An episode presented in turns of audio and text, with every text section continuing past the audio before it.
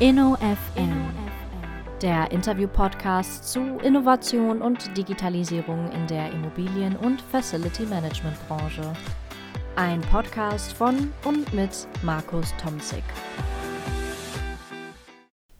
In nächster Zeit werden wir endlich mal wieder einige interessante Präsenzveranstaltungen und Fachtagungen für den Hörerkreis des InnoFM Podcasts sehen.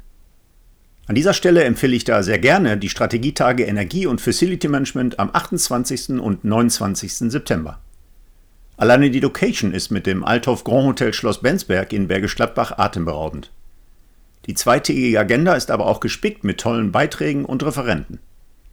Die entsprechenden Links zur Anmeldung und für weitere Informationen finden sich wie immer in den Show Notes der Podcast-Folge. Die heutige Folge wird also unterstützt von Business Factors Deutschland.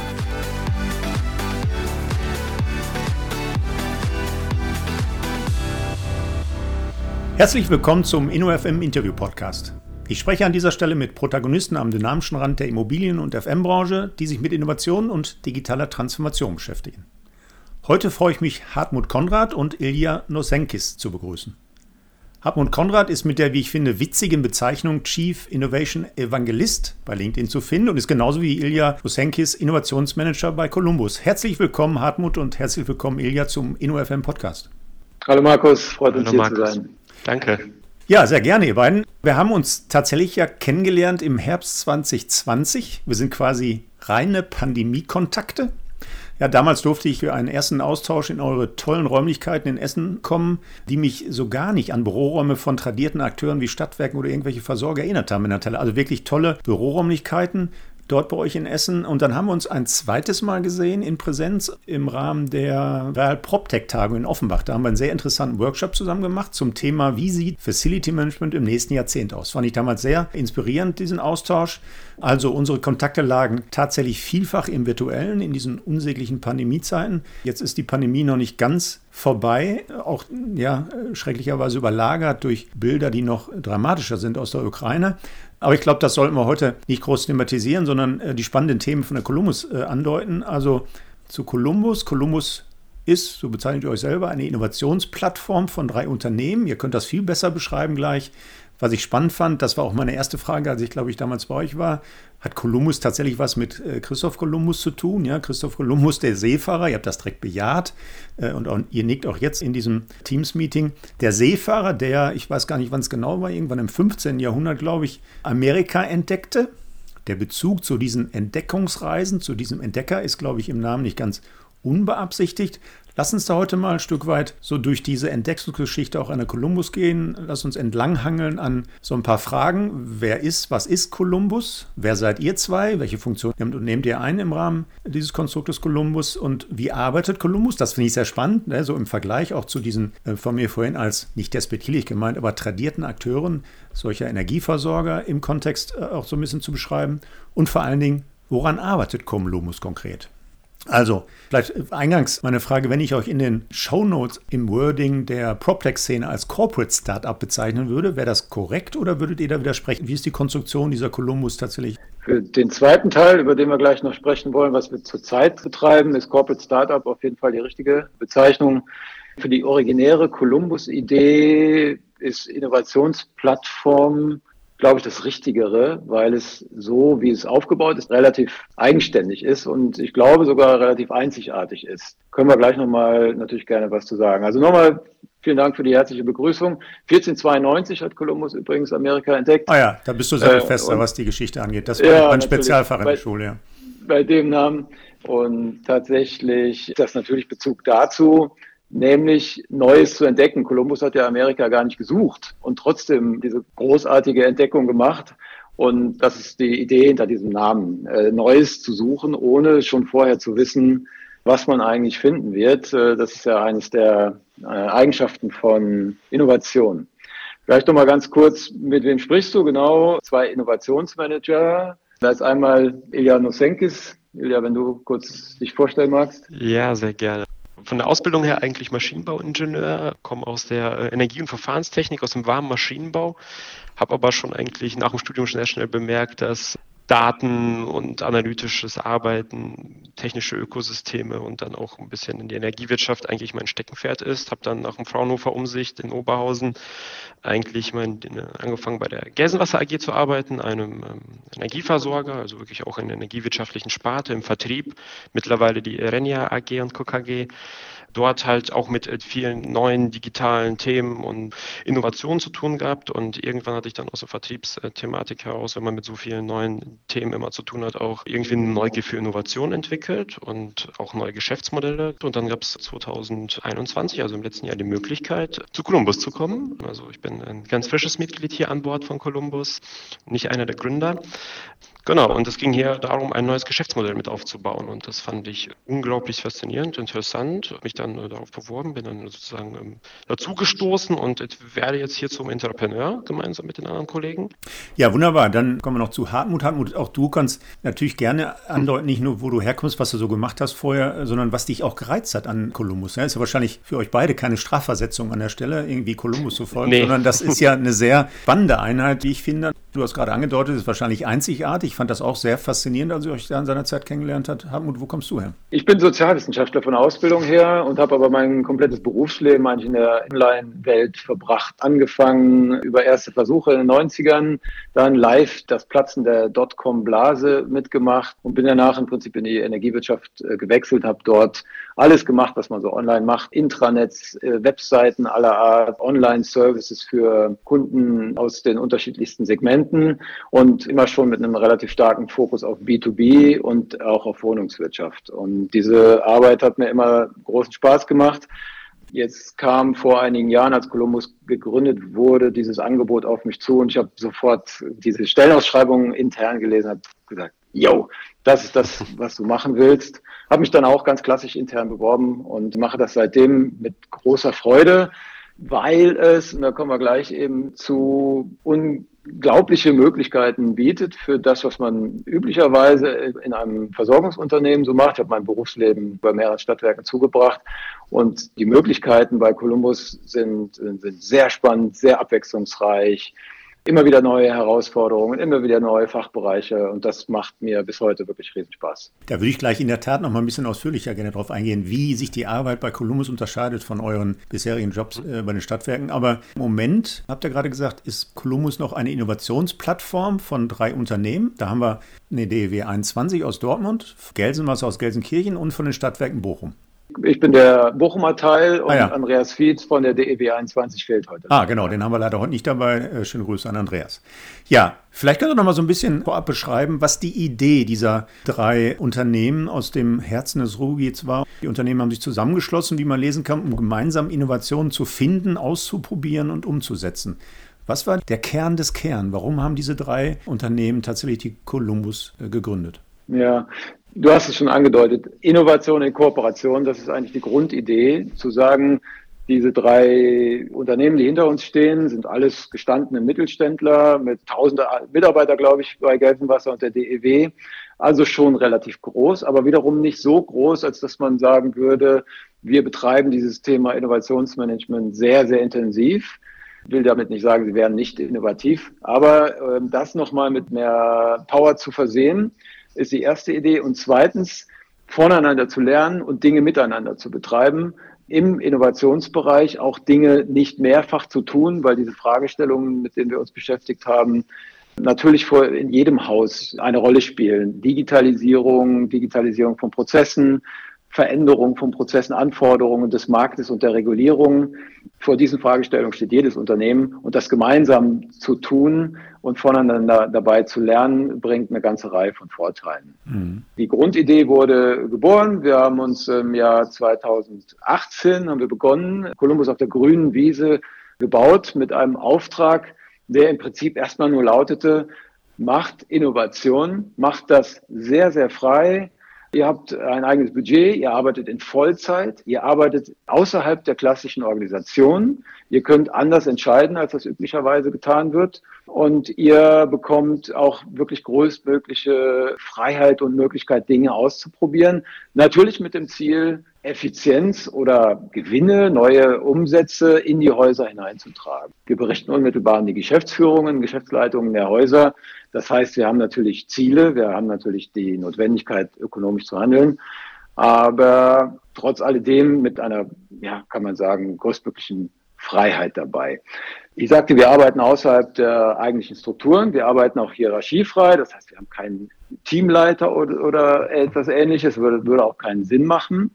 Wir haben aber als Verbindungsinstrument, als Kette sozusagen in die Häuser hinein, wir nennen sie Paten, sind die Chefs der Unternehmensstrategieabteilungen, ah ja. die uns als Coaches, als Verbindungsinstrument in die Häuser hinein dienen und die uns entsprechende Kontakte herstellen, wann immer wir bestimmte Themen auch haben, sodass die Verbindung natürlich auch dauerhaft bestehen bleibt. Mhm. Jetzt hast du gesagt, es geht auch um die Vernetzung der drei Mutterhäuser an der Stelle. Also zusammenbringen, Austausch auf allen möglichen Ebenen, so kann man ja auch lesen, thematisch offen und ganz vielen Formaten. Wie konkret macht ihr das? Also wie bringt ihr so ein Netzwerk zusammen und in welchen Themen arbeitet ihr dann auf so einer Ebene zusammen?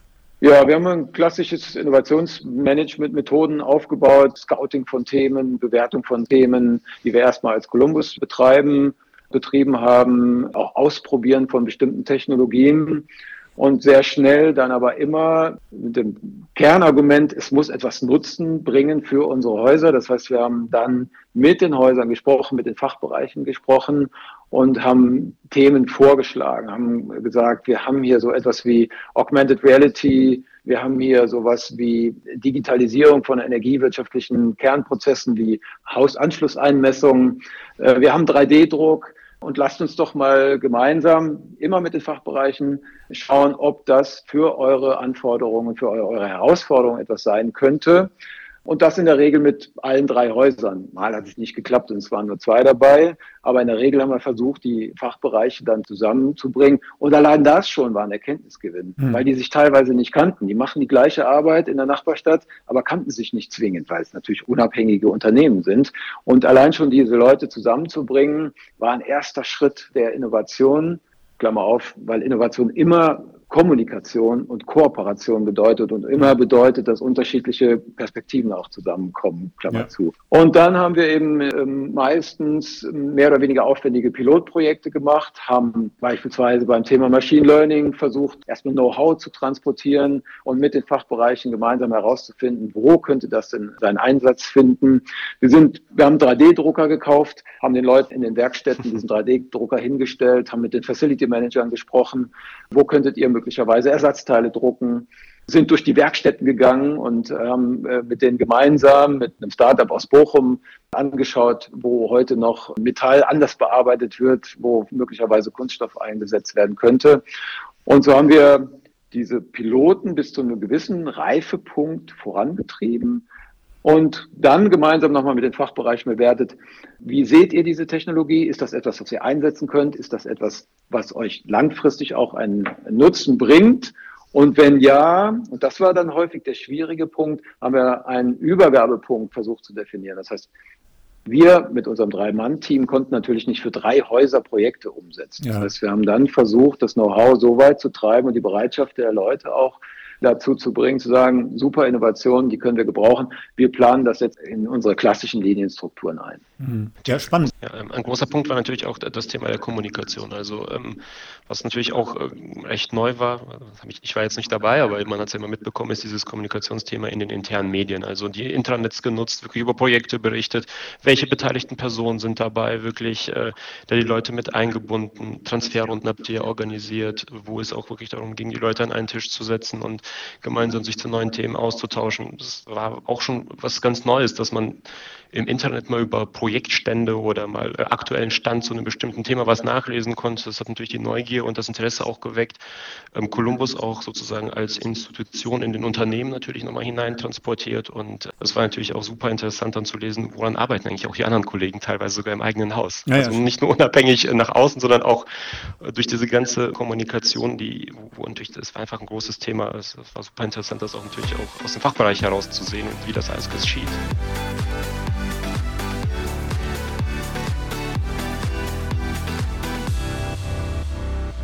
Kommunikation ist ein schönes Stichwort, Ilja. Jetzt seid ihr ja fast ausschließlich in eurer Geschichte in dieser Pandemie unterwegs gewesen und musstet euch quasi auch in den Formaten dieses Netzwerk umstellen. Habt ihr quasi als Columbus dann auch ein Stück weit die digitale Transformation eurer drei Häuser vorangebracht? Und wenn ja, mit welchen Formaten? Habt ihr diesen Netzwerkgedanken tatsächlich gelebt?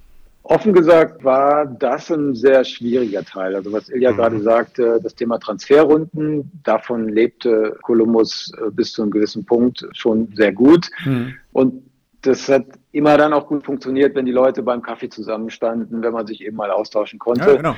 Damit äh, haben wir uns etwas schwer getan, muss ich offen zugeben. Natürlich funktioniert Teams, natürlich funktioniert die Organisation von Meetings und so weiter.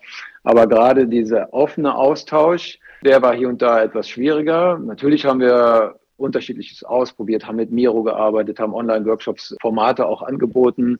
Und auf der fachlichen Ebene funktioniert das ganz gut. Wir sehen auch, dass gerade in Online-Formaten ja anders kommuniziert wird, dass Hierarchie weniger eine Rolle spielt, dass auch mal Leute etwas sagen, die, die sonst eher schweigsam sind. Das funktioniert schon sehr gut, das hat auch seine Vorteile, aber insgesamt hat dieser offene Austausch an der Stelle tatsächlich uns durchaus Probleme bereitet, das in den Corona-Zeiten genauso fortzuführen hm. wie bisher. Ja. Jetzt gehen wir nochmal einen Schritt weiter. Kolumbus suchte, und so ist es zumindest überliefert worden, ja einen Seeweg nach Indien. Bekanntlich landete er dann aber nicht in Indien, sondern hat Amerika so ganz nebenbei entdeckt. Also es war im Grunde ein Versehen oder ich sage mal eine zufällige Entdeckung. Im Innovationsmanagement sagen wir immer, Innovationen werden nicht verordnet oder können nicht angeordnet werden, sondern entstehen nicht selten auch über Zufälle. Wie provoziert ihr jetzt bei Columbus genau diese Zufälle? Also was ist die Besonderheit? Und das war eine der Fragen, die ich eingangs äh, genannt hatte. Was sind die Besonderheiten eurer Arbeit, auch im Vergleich zu euren Stammhäusern? Weil Innovation wird ja im Zweifel auch da nicht neu sein. Also irgendwas Neues, neue Geschäftsmodelle, neue Themen voranzutreiben, gab es auch in den drei Stammhäusern. Und zwar lange Jahre, Jahrzehnte an der Stelle. Was macht Columbus jetzt wirklich anders, um diesen Zufall zu provozieren? Zum einen ist es natürlich der Klassiker, wir haben bestimmte Freiräume. Ja, wir dürfen auch mal Dinge probieren und Fehler machen und Dinge auch anfangen und sie auch wieder weglegen und sagen, Haken dran, das war nichts.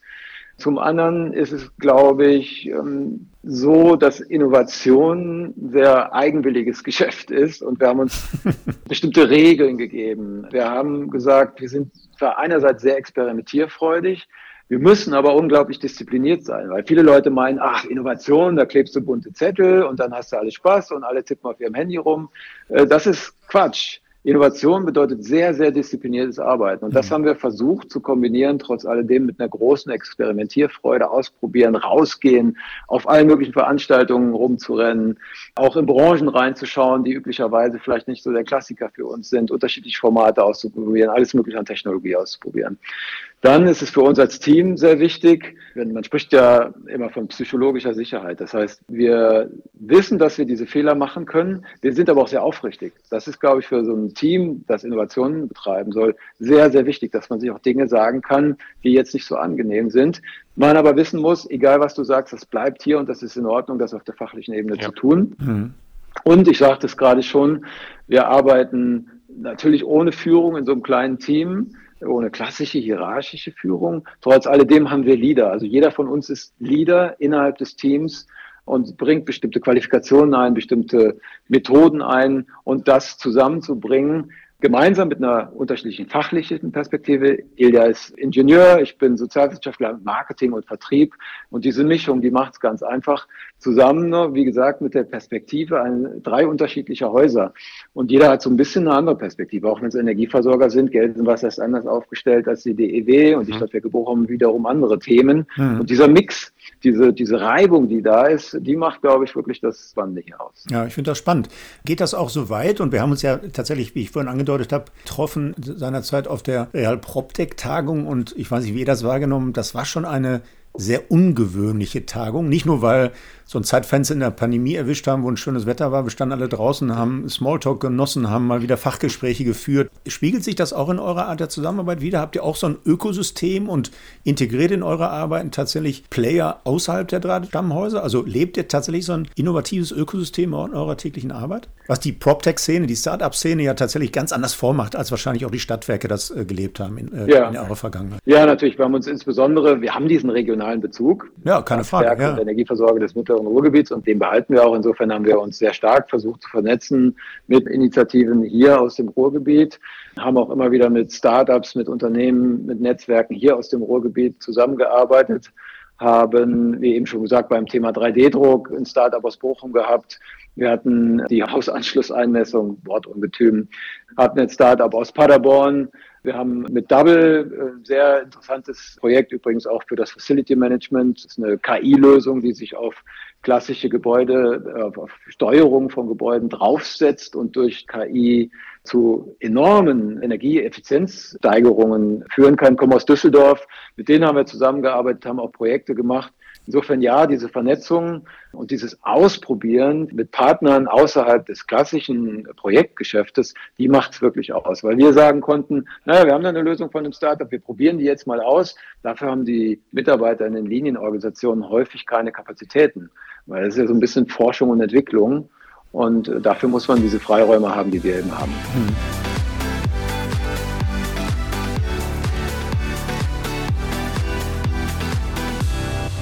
Kommen wir doch dann mal zu den erinnerlichen Projekten von Columbus. Neben diesem, ich nenne es mal Netzwerkgedanken der Mutterhäuser, ja ganz konkrete Themen und da kommen so Stichworte wie digitale Plattformen, Geschäftsmodelle, also digitale Geschäftsmodelle auch für die Energie- und Wohnungswirtschaft, Plattformökonomie, das sind ja Stichworte, die mir sehr gut gefallen. Was sind also konkret die Beispiele? Und du hast das dort äh, ganz zu Anfang ja angedeutet. Es geht aus diesem Innovationsnetzwerk oder dieser Innovationsplattform dann auch irgendwann mal geplant in ein solches Corporate Startup. Also da sind ja schon Themen, Geschäftsmodelle weiterentwickelt worden. Wir hatten auch mal einen ganz interessanten Workshop zusammen, ist schon ein paar Tage her. Das Stichwort ist da Real Easy. Könnt ihr da uns auch nochmal mitnehmen? Mitnehmen. Was steckt hinter diesem Geschäftsmodell Real Easy, hinter diesem digitalen Marktplatz für die Wohnungswirtschaft als digitales Plattformgeschäftsmodell? Ja, Energiewirtschaft und das Wohnen, das sind einfach Themen, die gehören einfach auch irgendwie zusammen. Wir arbeiten ja auch mit Wohnungsunternehmen oder haben schon immer zusammengearbeitet, arbeiten immer noch und kooperieren auch mit Wohnungsunternehmen zusammen. Mhm. Ich muss dazu sagen, aus der Historie, wie Hartmut schon sagte, wir haben uns verschiedene einzelne Themen angeschaut und 2020 gab es halt so ein bisschen die Vertiefung, dass man sich gesagt hat, wir müssen uns nochmal auf ein konkretes Thema fokussieren und versuchen mal selbst ein Geschäftsmodell aufzubauen. Das ist ja gerade auch schon mal erwähnt. Und das ist das, wo wir uns hinentwickeln, Real Easy. Wir haben uns da den Wohnungswirtschaftsmarkt ausgewählt, weil ganz konkret, wie ich schon sagte, Energie, Wohnen, das sind Grundbedürfnisse, die gehören zusammen, die Beziehungen bestehen dort und das wollten wir uns halt nochmal näher anschauen. Dann haben wir halt ganz konkret mit äh, Unternehmen ähm, Workshops durchgeführt, Interviews durchgeführt, wo sind die Pains, was können wir als Energieversorger dort leisten, was könnten wir da adressieren und wie könnten wir Lösungen und Dienstleistungen für die Zukunft entwickeln, die dort angeboten werden könnten. Und irgendwann ist es aus dem ganzen Konzept und dieser Idee halt Real Easy entstanden. RealEasy.mo ist eine Webseite, eine Plattform, die wir an den Markt bringen möchten, die halt diese Akteure aus dem Ökosystem der Wohnungswirtschaft zusammenbringt. Es geht da wirklich darum, Stadtwerke, PropTechs, Dienstleister von bestimmten Themen alle auf, auf einer Webseite zu vereinen und zusammenzubringen. Ganz konkret adressieren wir mit unserer Plattform halt erstmal Wohnungsunternehmen und wollen diese dann halt mit diesen Dienstleistern, Anbieter nennen wir sie, zusammenbringen. Dienstleister können Produkte auf dieser Webseite platzieren und inserieren und Wohnungsunternehmen können diese Produkte anfragen und letztendlich dort auch über einen bestimmten digitalen Einkaufsprozess äh, beschaffen. Das ist nur ein Teil der Plattform, das ist dieses typische lineare Modell. Wir gehen natürlich noch einen Schritt weiter mit der Plattform. Wir möchten auch in die andere Richtung Interaktion ermöglichen. Also Wohnungsunternehmen einen ganz konkreten Bedarf auf unserem Marktplatz inserieren können. Also was in Form einer Anzeige, wie man das so ein bisschen kennt. Man kann, da wirklich beschreiben, wonach ich suche nach einer bestimmten bestimmten Dienstleistung, die habe ich auf meiner Plattform nicht gefunden. Und jetzt äh, erstelle ich dort eine Anzeige, inseriere die, gebe die in unsere Plattform mit ein und ähm, Anbieter oder Dienstleister können diesen Bedarf von Wohnungsunternehmen dort ähm, sich anschauen und sozusagen auf diese Anzeige dann klicken und dort wiederum neue Angebote einstellen und das auch vielleicht auch in Kooperation mit anderen Unternehmen. Also das ist zum Thema plattformökonomischer Ansatz, wie was wir da an der Stelle ein bisschen zusammenbringen möchten. Ja, das heißt, ihr seid eine zweiseitige klassische digitale Marktplattform äh, für die Wohnungswirtschaft und ihre Partner. Was hat jetzt die Columbus davon? Also ich meine, wie monetarisiert ihr so ein Ding und was ist dann euer Benefit? Weil am Ende des Tages müssen ja eure Stammhäuser irgendwann sagen, ne, das ist nicht nur Marke, sondern am Ende des Tages müsst ihr auch ein bisschen Geld nach Hause bringen. Da werden vielleicht nachher noch ein bisschen ausführlicher sprechen über eure KPIs. Aber konkret erstmal zu dieser digitalen Plattform. Wir hatten ja damals in dem Workshop diesen MVP sehr ausführlich besprochen und Eli hat ja gerade angedeutet, ihr wollt dann kurzfristig an den Markt gehen, aber wie monetarisiert ihr so eine digitale Plattform? Ja, genau. Das ist die alles entscheidende Frage. Es ist ein klassisches Provisionsgeschäftsmodell. Okay. Das heißt, wir verdienen an den Transaktionen, die, die dort äh, ablaufen sollen. Im Prinzip nicht nur ein zweiseitiger, sondern ein mehrseitiger Markt. Das erhöht die Komplexität nochmal so ein bisschen, weil um die Wohnungswirtschaft herum ja ein recht komplexes Ökosystem vorhanden ist und davon wollen wir schon einen relativ großen Teil auch abgreifen. Und ganz entscheidend, es ist nicht nur so, dass Wohnungswirtschaft und PropTech oder Energieversorgergeschäfte oder Einkaufsvorgänge miteinander abschließen können, sondern auch die Partner miteinander. Das heißt, es ist im Prinzip ein komplexes Netzwerk, das dort entsteht.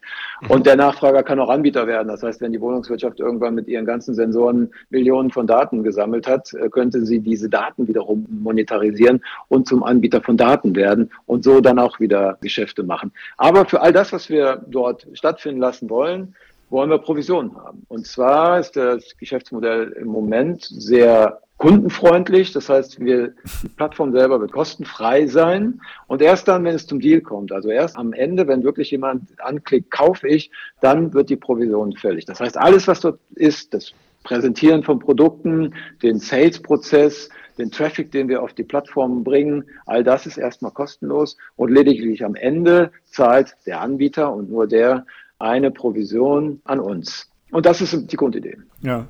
Und natürlich, es geht natürlich auch immer darum, also auch aus Energieversorgersicht, diese ganzen Themen, wie ich schon sagte, Energieeffizienz, die dann irgendwie auch zu Nachhaltigkeit zählen führt, was dazu gehört hat, das versuchen wir natürlich dort zu adressieren. Das sind so ein bisschen unsere Use Cases. Wir kommen halt aus dieser Energiewelt. Das sind auch die Use Cases, mit denen wir starten wollen. Wir möchten Anbieter erstmal akquirieren, die nachhaltige Ziele anstreben, die IoT-Lösungen anbieten. Das liegt auch für uns nah, weil wir selbst natürlich eigene Lösungen schon teilweise in unseren Häusern haben, benötigen aber noch andere Akteure, um diese Lösungen zu größeren Produkten zusammenzuspinnen und da neue äh, Geschäfte zusammen zu entwickeln. Und das ist einer der Use Cases. Ein anderer Use Case, den wir natürlich nochmal angehen möchten, ist die Prozessdigitalisierung in der Vermietung. Das dazu gehört zum Beispiel auch ein Stromvertrag mit einer Vermietung mitzuverkaufen oder so. Und da auch die Akteure wieder miteinander zusammenzubringen und genau über unsere Plattform solche Produkte anzubieten. Jetzt lebt ja die Plattform, wie die großen Plattformen, die wir alle kennen, Amazon, eBay und andere, eben auch von der Anzahl der Player, die dort sich connecten. Wenn ihr als Matchmaker auftretet und dann irgendwann in so einem wirklichen Markttest gehen wollen nach euren MVP, könnt ihr schon Angaben machen dazu, wie viele wohnungswirtschaftliche Akteure, wie viele Anbieter, wie viele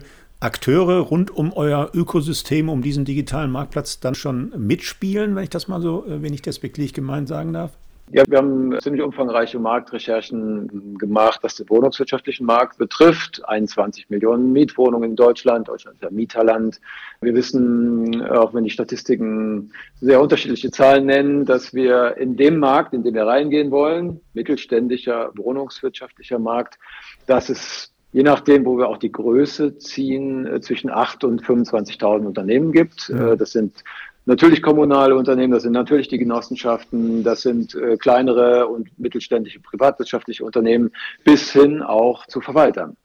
Das ist die Marktgröße, die wir auf der Seite haben. Auch 3,6 Millionen Umzüge pro Jahr etwa. Für uns als Energieversorger, jeder Umzug ist ein Stromvertrag. Ja, also da steckt natürlich ein riesiges Potenzial drin. Okay, verstehe. Ja. Auf der anderen Seite ist natürlich das, dadurch, dass wir ein relativ komplexes Ökosystem haben, kann ich dir jetzt nicht sagen, es gibt 225 PropTechs, auch dazu gibt es natürlich Zahlen. Wie viele weitere Unternehmen gibt es darum? Das Wichtige ist die Offenheit dieses Systems wir haben zwar drei Energieversorger hinter uns, aber unsere Plattform ist offen für andere Energieversorger. Das genau. heißt, wir haben keine Beschränkungen zu sagen, mein Gott, die Stadtwerke Bielefeld oder Potsdam, die lassen wir jetzt da nicht drauf. Im Gegenteil, wir sind froh, wenn die kommen, ja, da, weil dadurch eine gewisse Vielfalt des Angebots entsteht mhm. und eine gewisse Transparenz auch am Markt. Das ist immer ein Effekt von Plattformökonomie, dass der Markt transparenter wird und das schafft volkswirtschaftlich einen Vorteil. Und natürlich gibt es bei allen Plattformen das berühmte Henne-Ei-Problem. Ja, also wo muss ich, auf welcher Seite muss ich erstmal für Menge sorgen und welche Seite dieses Marktes verhungert dann unter Umständen. Man muss da diese Dynamik erst in Gang bringen. Das müssen wir leisten. Wir starten auf der Anbieterseite. Das heißt, wir akquirieren zurzeit eine ganze Reihe von Anbietern, sowohl aus dem, äh, Ilja hat es schon gesagt, aus dem Bereich der Energieversorgung als auch aus dem Bereich der PropTechs. Wir haben Digitalisierungsdienstleister dabei. Wir haben klassische Sensorikanbieter, LoRaWAN-Anbieter dabei und zugegebenermaßen der etwas einfachere Teil, weil fast alle Dienstleister sofort merken, super Vertriebskanal. Ich kann dort mit relativ kleinem Aufwand Angebote präsentieren mhm. und die Jungs von Real Easy sorgen dafür, dass die Kunden zu mir kommen.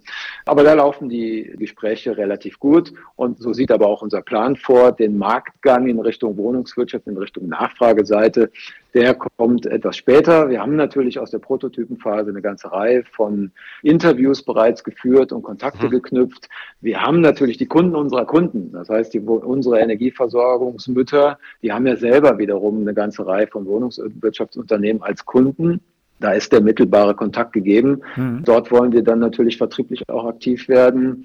Und so glauben wir auch den richtigen Zeitpunkt erwischt zu haben, weil ja die Energie, man kann ja schon fast sagen Energiekrise, die auf uns zukommt, die Nachhaltigkeitsthematik, die Regulierung, die von der Bundesregierung kommt, die Regulierung, die EU-weit vorgegeben wird, die stellt nicht zuletzt die Wohnungswirtschaft mhm. unter massiven Druck. Und insofern glauben wir, dass der Zeitpunkt, hier an den Markt zu gehen, auch uns eher in die Karten spielt. Ja, ohne Zweifel. Bei dem Ganzen darf man natürlich auch nicht vergessen, wir sind ein Minimal Viable Product. Wir starten mit der ganzen Sache und wir werden natürlich vieles auf dem Weg dann lernen. Also das ist das Ökosystem, wie wir es aufgebaut haben, das wird natürlich auch in seinen Funktionalitäten wachsen. Wir bieten, wie gesagt, erstmal diese Produktseite an. Wir bieten an, die Seiten zu tauschen, dass man sozusagen Bedarf einstellen kann. Wir werden aber auch noch mit neuen Modellen dann zukünftig dort den Marktplatz erweitern, Weiterempfehlungsmodelle, wo man Partnerschaften bilden kann, so sogenannte Affiliate-Systeme, wo man halt äh, Kooperationen mit eingehen kann. Also es ist alles angedacht. Wir möchten erst das Produkt machen, auf den Markt bringen, die Plattform vertesten und gemeinsam mit den einzelnen Anbietern und Wohnungsunternehmen, also Nachfrager nennen wir sie auf unserer Plattform, so ein bisschen auch ertasten, wie müssen wir die Plattform zukünftig noch weiter ausgestalten und auch bearbeiten, um mhm. mehr Traffic zu sorgen. Für diesen echten ersten Markttest, da haben wir ja vorhin gesagt, da gibt es dann wirklich dieses Corporate Startup. Werdet ihr dann quasi in die Real Easy wechseln und dann kommen Nachfolger in die Columbus oder wie muss man sich das vorstellen? Vorstellen, weil letztendlich muss ja auch so ein Real Easy in irgendeiner Form personifiziert werden. Ja, genau. Wir sind mitten in der Gründung. Wir planen die Real Easy GmbH, so wird sie voraussichtlich heißen, und werden wir als Gründer werden dort rüberwechseln. Das hat natürlich den Hintergrund, dass wir sagen, wir müssen diesen Spirit, diesen Start-up-Spirit auch leben. Und ja. wir müssen das dann konsequent so machen, dass wir am Markt auch agieren, erstens als eigenständiges Unternehmen und zweitens mit diesem Geist und mit diesem Spirit, den wir in Columbus gelernt haben und den wir dort aber auch fortsetzen. Im Übrigen brauchen wir diese Eigenständigkeit der GmbH auch deswegen, um den Stadtwerken Potsdam, Leipzig oder Mainova sagen zu können, das ist keine reine Veranstaltung der Stadtwerke Bochum, DEW 21 und Gelsenwasser und ihr schenkt denen sozusagen eure Daten, sondern das ist ein eigenständiges Unternehmen. Ja, die Eigner, die dahinter stehen, sind erstmal diese drei Häuser, aber ähm, das hat auch eine gewisse Eigenständigkeit. Columbus selber soll weiter existieren. Wir sind da noch in den Überlegungen und in den Diskussionen, wie das genau aussehen kann. Vermutlich wird man sagen, wir machen nach drei, dann vier Jahren, wir rütteln uns nochmal und wir schauen nochmal, wie man diese Ansätze, die Columbus sehr gut gemacht hat, fortsetzen kann. Was lernen wir aus der vergangenen Zeit? Ja, einiges ist natürlich gut gelaufen, anderes weniger gut. Neues Personal da rein, um diesen Ansatz auch nochmal mit frischen Gedanken zu versehen. Das wird wohl der Weg sein. Ja. Und ich sehe das halt auch nicht so, als, als würde Columbus jetzt aufhören zu existieren, sondern das ist einfach eine nächste Phase dieser Innovationsentwicklung. Jetzt geht es darum, mal ein eigenes Geschäft wirklich auf die Beine zu stellen, selbst aktiv zu werden und einfach mal am Markt aufzutreten und auch mal so ein bisschen die Pains der Fachabteilung noch selbst zu spüren. Mhm. Und, ja.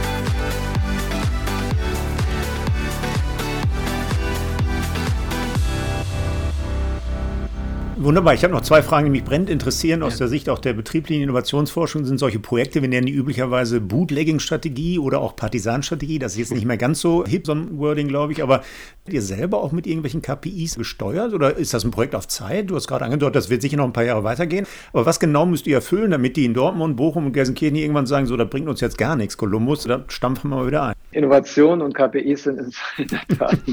Wir schmunzeln jetzt gerade, ne? Das ist aber genau das Thema, was mich ja. tatsächlich auch seit Jahren umtreibt. Ja, also auf Columbus bezogen haben wir uns im Prinzip permanent mit dem Thema KPIs auch beschäftigt.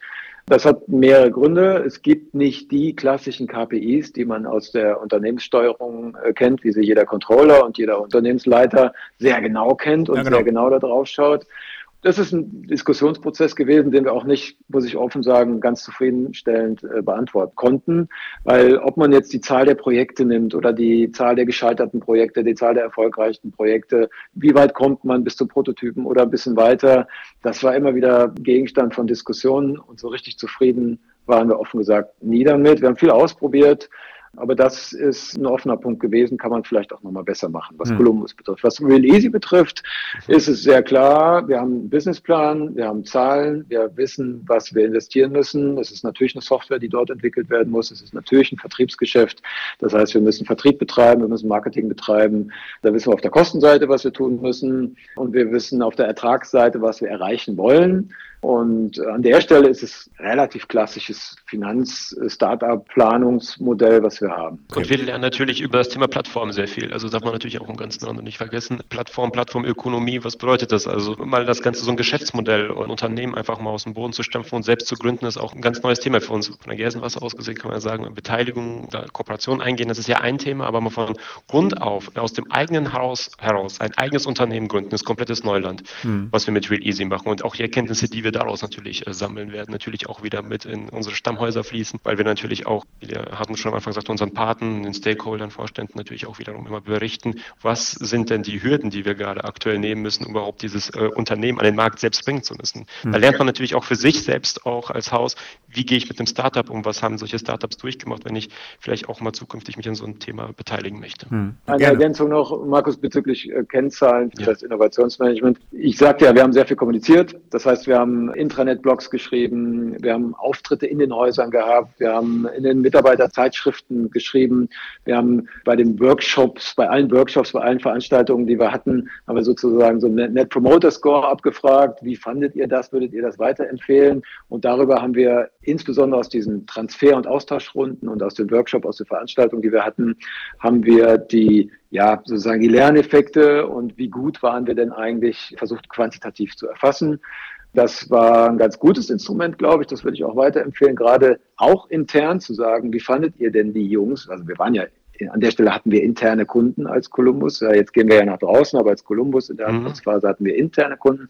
Wir haben aber die internen Kunden immer wieder gefragt, wie fandet ihr das? Wie ist das Feedback? Also diese Instrumente zu nutzen, das war intern durchaus neu und das kann ich auch nur empfehlen. Mhm. Jetzt bin ich mal mutig und stelle noch mal eine Frage, die weiter darüber hinausgeht. Wir haben im betrieblichen Innovationsmanagement immer wieder die Herausforderung, Rahmenbedingungen zu schaffen, um solche Innovationen voranzutreiben und wirklich erfolgreich voranzutreiben. Jetzt sind manche Großkonzerne, auch im Ruhrgebiet, Anwesende mal ausgenommen hier an der Stelle, immer wieder so ein Stück weit verdächtig, Rahmenbedingungen zu schaffen, wo eins der beiden notwendigen Bedingungen, nämlich Handlungsfreiräume zu schaffen für solche Entwicklungen, aber auch gleichzeitig den nötigen Handlungsdruck auszulösen, damit da was passiert. Denn viele schaffen dann wirklich nur Spielwiesen ohne Handlungsdruck an der Stelle. Beschäftigt euch mal mit, ihr habt ein bisschen Budget und dann spielt mal Innovation. Ne? Also wie gesagt, Anwesende ausgenommen.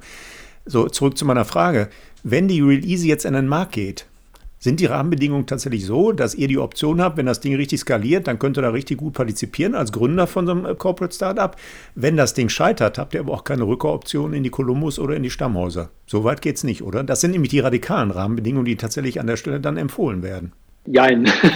also, äh, Rückkehr werden wir voraussichtlich, wir werden voraussichtlich rückkehren können, wenn es denn so sein müsste, aber ja. wir werden ja erfolgreich ja, sein. Ja, klar, ja, klar. Die andere Option wäre, ähm, so weit sind wir in der Diskussion aber auch noch nicht, dass man sagt, wenn Konsequenz, dann aber auch Beteiligung am Unternehmenserfolg der Gründer. Ja, das mhm. müsste ja dann die Konsequenz sein, dass genau. Äh, wir als genau. Gründer sagen, okay, dann kriegt ihr Shares oder welche Optionen auch immer. Soweit ist die Diskussion ja offen gesagt noch nicht. Mhm. Wir sind aber dabei, und das halte ich für eine zwingende Notwendigkeit, dass wir unsere Stakeholder wirklich zu einem, ja, zu einem Blutschwur, Entschuldigung das Wort, das ist ja auch im Moment vielleicht nicht ganz so glücklich, aber wirklich zum Commitment bringen, dass wir sagen, ihr, Real Easy, ihr kriegt Kapital, ihr kriegt Investitionskapital, aber wir stehen hinter euch. Und mhm. wir stehen für mindestens zwei Jahre hinter euch. Und egal was passiert, so lange betreiben wir das. Und dann schauen wir nochmal. Ihr habt Kennzahlen, ihr habt einen Plan und daran halten wir uns. Das ist wichtig und das muss wirklich in unserem Fall, ähm, das muss von der Geschäftsführung, vom Vorstand, von den Geschäftsführern der beiden äh, GmbHs kommen. Das ist enorm wichtig. Und das Konstrukt, was im Prinzip auf den Grundlagen von Columbus da ist. Das heißt, dass wir auch diese Paten als Coaches, als äh, Unterstützer weiterhin haben werden. Das schafft, glaube ich, eine ganz gute Voraussetzung. Hm. Ja, spannend. Gründen ja auch hier gemeinsam in drei Häusern, die auch unterschiedliche Geschäfte und immer noch eigenständig sind. Also auch das ist natürlich eine Schwierigkeit für sich, zwischen drei ein Commitment zu schaffen. Hm. Eine Kooperationsvereinbarung, was auch immer dazugehört. Also das ist äh, schon äh, nicht nur eine reine Spielwiese. Dann, da muss man sich auch schon seinen Stakeholdern ganz konkret Fragen stellen und dann auch konkrete Pläne liefern, wie wir das entwickeln möchten. Hm. Ich glaube, Ilja war es, der hat gerade noch ein Stichwort genannt, da würde ich noch ein bisschen mit Blick auf die Zeit aber gerne noch drauf eingehen. Denn es ist in aller Munde das Thema Nachhaltigkeit, Energieeffizienz und so weiter. Sind das auch Themen, wo ihr mit diesen plattformökonomischen Ansätzen versucht, darauf einzuzahlen? Und wenn ja, wie stellt ihr das an? Ja, absolut. Also das ist jetzt etwas zu kurz gekommen. Das Thema Nachhaltigkeit, Energieeffizienz spielt für uns mit die wichtigste Rolle. Ich glaube, dass fast alles, was wir hier anbieten wollen, was wir, wo wir Geschäfte vermitteln wollen, dort wird es im Wesentlichen um Energieeffizienz gehen, um Nachhaltigkeit gehen, auch um Verbesserung von Services, auch um bessere Informationen. Aber das Thema beispielsweise effizienter Heizen. In, in Deutschland wird etwa 40 Prozent aller Emissionen stammen aus dem Gebäudesektor. Mhm. Das heißt, dort ist ein riesiger Hebel. Die Energiewende, die wird im Wesentlichen im Gebäudesektor stattfinden. Und wenn wir dort dazu beitragen können, dass das passiert, äh, und die Technologie ist ja da, dann glaube ich, dann sind wir auf dem richtigen Weg, ob es die Heizung ist, ob es der Heizkeller ist. Wir wissen, dass 70, 80 Prozent aller Heizungen in Deutschland ineffizient betrieben wird, obwohl man es wissen könnte. Ja, die Ausstattung mit Sensorik, die ist kostengünstig machbar. Wir haben zwei, drei Prototypen auch gebaut bei einer Genossenschaft in Minden, bei einem kommunalen Unternehmen in Bochum wurde mit einfachen Mitteln, also da reden wir wirklich über wenig Geld, wurde die Effizienz einer Zentralheizung in einem Mehrfamilienhaus enorm gesteigert. Und diese Möglichkeiten, die heute technologisch da sind, aber im Gebäudesektor noch lange nicht vorhanden sind, die dort hineinzubringen, das ist unsere Vision. Genau, also die Produkte auch bis zum Ende durchzudenken, was der Hartmut sagt. Also wir gehen in den Heizungskeller und vom Heizungskeller von der Installation und danach ist meistens ja auch der Energieversorger raus, aber wir gehen halt darüber hinaus. Wir denken an das Netz, wie verbinden wir das mit einer Abrechnungssoftware vielleicht dazu und, und dann vielleicht sogar mit einem Startup, PropTech-Unternehmen, was vielleicht auch sogar noch eine Mieter mit abbietet. Also so wirklich den gesamten Prozess eines Produktes und nicht nur sozusagen sozusagen zu sagen, wir installieren dir die Heizung und auf Wiedersehen, hier sind wir raus, sondern wirklich das ganze Thema bis zum Ende durchzudenken. Hm. Das sind die Lösungen, die wir natürlich auch als Produkte und als, als Real Easy versuchen zu schaffen. Das ist da, wo wir mit den Anbietern in die Gespräche gehen, versuchen halt auch Kooperation zu schaffen und diese Produkte wieder auf unserer Plattform natürlich zu platzieren, damit die natürlich verkauft werden und sowieso unverdienen können.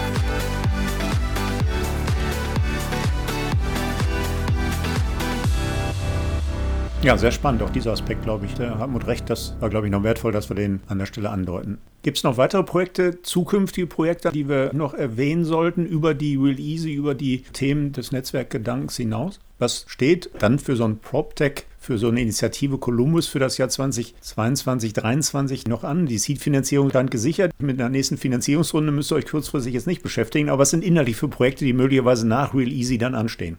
Mit dem MVP fängt es ja erst an. Das heißt, wenn ja. Real Easy online ist, dann fängt ja der Weg eigentlich erst an und wir haben unsere Methodik mit den ersten Interviews mit Wohnungswirtschaftsmanagern begangen, um überhaupt die Probleme zu verstehen, die die haben, über den Prototypen jetzt zum MVP das ist ja eigentlich erst Schritt eins. Und wir haben einen relativ dezidierten Plan, wie wir dann äh, Wachstum hinkriegen können, wie wir äh, Traktion hinkriegen, wie wir Traffic hinkriegen und wie wir dann über entsprechende Kennzahlen das Ganze auch ausbauen können. Und wir werden verstehen, ob das Geschäftsmodell mit der kostenlosen Nutzung, ob das auch funktioniert oder ob wir andere Monetarisierungsmöglichkeiten anwenden müssen. Das alles wollen wir ausprobieren in den nächsten zwei Jahren. Und natürlich, wie andere Plattformen auch, haben wir die Idee beispielsweise günstige Einsteiger-IoT-Backends anzubieten. Ja, warum muss jede Wohnungswirtschaft erst für, weiß ich nicht, 10.000, 20.000 Euro IoT, Software und so weiter kaufen? Die bekommen ein Backend von uns für einen günstigen Preis und diese Softwareangebote, auch Software für Energieeffizienzmessung oder Software für CO2-Bilanzierung, die möglicherweise in unser Release-Angebot mit einzubauen. Das ist unser Plan, das sind unsere Ideen. Und was Columbus betrifft, würde ich sagen, wenn es so kommt, das sollen unsere Nachfolger machen und da nochmal einen ganz anderen Einsatz mit reinbringen. Wenn Real Easy jetzt, wir merken in unserer MVP-Phase, dass es erfolgreich wird, gehe ich stark davon aus, dass unsere Häuser sich zusammentun werden, Columbus wieder als Nation weiterführen werden und das nächste Geschäftsmodell entwickeln. Denn wenn man eins erfolgreich entwickelt, dann wird man wahrscheinlich nicht lange darauf äh, warten, um das nächste Geschäftsmodell mhm. anzugehen. Erzeugt so einen gewissen Handlungsdruck, wenn man einmal positive MVPs vorgelegt hat. Ja, wunderbar. Ich danke euch wirklich für dieses Podcast-Interview. Das war sehr spannend. Ich ich wünsche euch natürlich viel Erfolg, nicht nur für Columbus, sondern für Real Easy. Ich werde das weiter verfolgen, weil es natürlich ein sehr, sehr spannendes Projekt ist, auch im Herzen des Ruhrgebiets. Liegt mir sehr viel dran, das weiter zu verfolgen. Auf jeden Fall wünsche ich euch für den weiteren Verlauf ganz persönlich, aber auch für die beiden genannten Institutionen viel Erfolg und nochmal herzlichen Dank für diese sehr spannende Podcast-Folge. Danke für die Einladung. Dankeschön. Tschüss. Ja, das war der InnoFM Podcast mit Hartmut Konrad und Ilja Nosenkis. Wir hören uns wieder in 14 Tagen. Am besten gleich auf einer der üblichen Plattformen wie Spotify, iTunes, Deezer oder Soundcloud abonnieren und dann wird Ihnen die nächste Folge an einem Freitag um 8 Uhr gleich angezeigt. Bis dahin wünsche ich Glück auf und bleiben Sie alle schön gesund. InnoFM. Das war der InnoFM Interview Podcast von und mit Markus Tomzig alle zwei Wochen freitags, überall dort, wo es Podcasts zu hören gibt.